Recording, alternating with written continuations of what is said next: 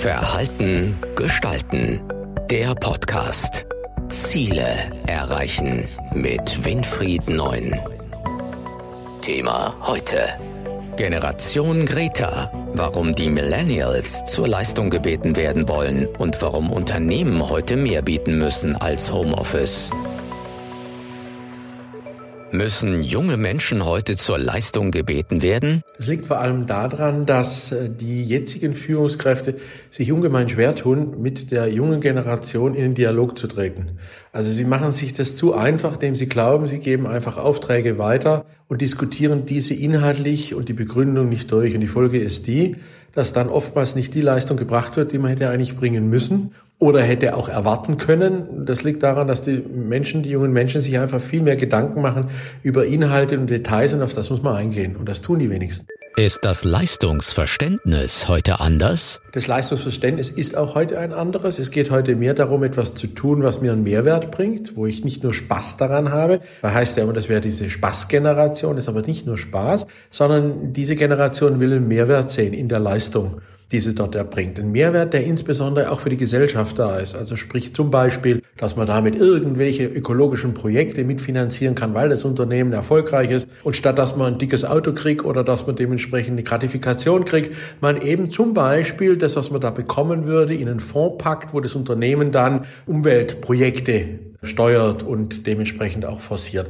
Und solche Inhalte, das begeistert diese Generation und das motiviert die auch zur Leistung. Leistung nur des Überlebens wegen und der Karriere wegen ist keine Motivation mehr, wie es bei den Babyboomern war. Die Zeiten sind vorbei, weil der Arbeitsmarkt ein anderer ist und damit sprechen die Leute auch gucken, dass sie eben neue Dinge für sich selber in der Lebenszufriedenheit finden. Wie erleben Sie das in Ihrem Beratungsalltag? Also in der täglichen Praxis, was die, was die Führungskräfte anbelangt, fragen viele danach, nach, wie schaffe ich es, dass die jungen Menschen nicht nur an sich selber denken, äh, sondern auch an das Unternehmen denken und eine höhere Identifikation aufbauen für das Unternehmen.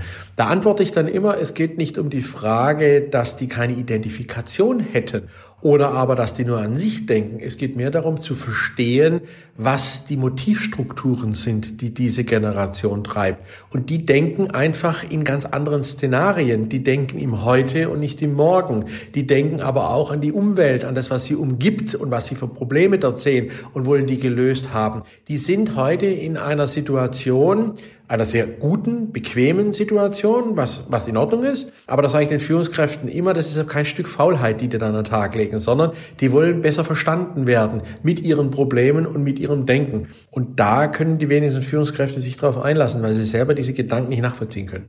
Ein Beispiel aus der Praxis. Was erlebt eine Führungskraft? Nennen wir sie Herr M mit der Generation Y. Also der Herr M, oder egal wie wir ihn auch nennen mögen, hat ähm, erlebt, dass er als äh, von Seiten der Führungskraft her in äh, vielen Situationen seine Projekte nicht realisieren konnte, seine Ziele nicht erreicht hat, weil viele seiner Mitarbeiter der Generation Y angehören und er immer der Ansicht war, es liegt daran, dass die einfach sich nicht einbringen wollen, dass die keine Ideen entwickeln wollen, dass sie nicht mitmachen wollen. Wir haben dann im Rahmen von einem Coaching mit ihm darüber gesprochen, haben darüber diskutiert und haben dann festgestellt, dass seine Art der Führung eine sehr autoritäre, dirigistische war, die einfach an den Menschen vorbeiging. Die wollten das nicht akzeptieren.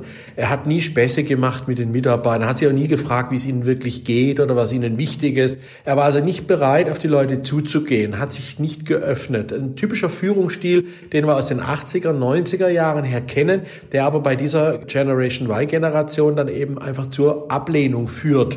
Und äh, die Folge war die, dass sich quasi zwei Inseln gebildet haben, der Herr M oder Herr X und nebendran die Mitarbeiter. Gab es noch andere Maßnahmen? Es war im Rahmen des Coachings, dass wir einfach mal Rollenspiele gemacht haben und ich ihn konfrontiert habe mit Thesen, die ihm total fremd waren und die ihm zuwider waren, indem ich ihn provoziert habe mit gewissen aggressiven Aussagen, indem ich ihn ein Rollenspiel habe machen lassen, indem ich ihn im Rahmen von einer Gruppenmoderation habe äh, beobachtet, was er dort macht ihm dann Feedback gegeben.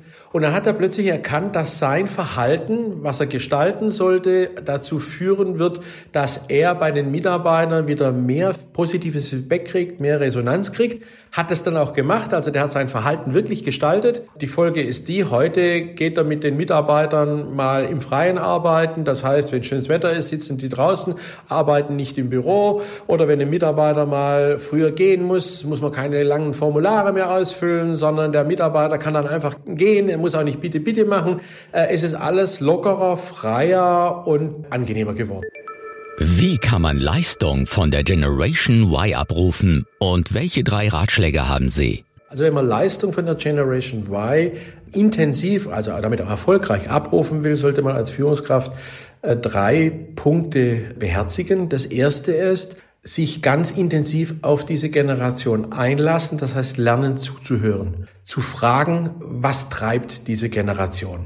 Das war auch schon in früheren Generationen so, ist also nicht unbedingt etwas Neues, aber scheinbar hat man das in der jetzigen Zeit ein bisschen verlernt, auf den anderen einzugehen, weil man sehr stark doch mit sich selbst beschäftigt ist. Hier geht es aber wirklich darum, diese Generation zu fragen. Der zweite Tipp ist, mit dieser Generation gemeinsam zu definieren, was würde uns denn motivieren? Wozu haben wir Bock? Wozu haben wir Lust? Was würde uns Spaß machen? Was würde uns zu mehr Leistung bringen und zu mehr Eigeninitiative bringen? Und das kann eine Reduktion der Arbeitszeit sein, das kann eine Spende sein für irgendetwas, das kann sein freie Arbeitszeiten. Für viele Unternehmen ist es sogar Homeoffice, weil sie es teilweise immer noch nicht zulassen. Es gibt ganz verschiedene Dinge, wo diese Generation sagt, ja, da würden wir uns wohler fühlen und damit würden wir uns auch mehr einbringen. Und der dritte Tipp ist, auch in der Tat immer wieder Feedback geben über Controlling, über das Anschauen, weil diese Generation doch sehr stark unsicher ist und auch Feedback braucht und auch Feedback will. Also, dass man sagt, hast du jetzt dementsprechend in dem und dem Bereich doch sehr gut gemacht oder aber da und da müsste es noch besser. Also nicht rein aus motivatorischen Gründen heraus, sondern wirklich seriös Pro und Contra abwägen, weil diese Generation auch misstrauisch ist. Sie glaubt es nicht, wenn man einfach nur sagt, es ist gut oder und nie sagt, es ist schlecht oder nur sagt, es ist schlecht, dass man auch mal gut sein kann, sondern es muss ein gutes, ehrliches Mix sein, wo der Mitarbeiter nachvollziehen kann, das ist wirklich vernünftig. Also erstens zuhören, auf eingehen. Das zweite ist gemeinsam Ziele, Erfolgsgrößen definieren und auch wie man die dann honorieren. Und das dritte ist, dass man eben ordentliches, faires Feedback gibt dieser Generation und sich auch Mühe macht beim Feedback geben und es nicht einfach zwischen Tür und Angel macht. Das war Verhalten gestalten. Der Podcast für Innovation, Führung, Resilienz und Digitalisierung. Weitere Informationen zu diesen Themen und zu Winfried Neun finden Sie im Neunzeitmagazin auf der Webseite verhaltengestalten.de.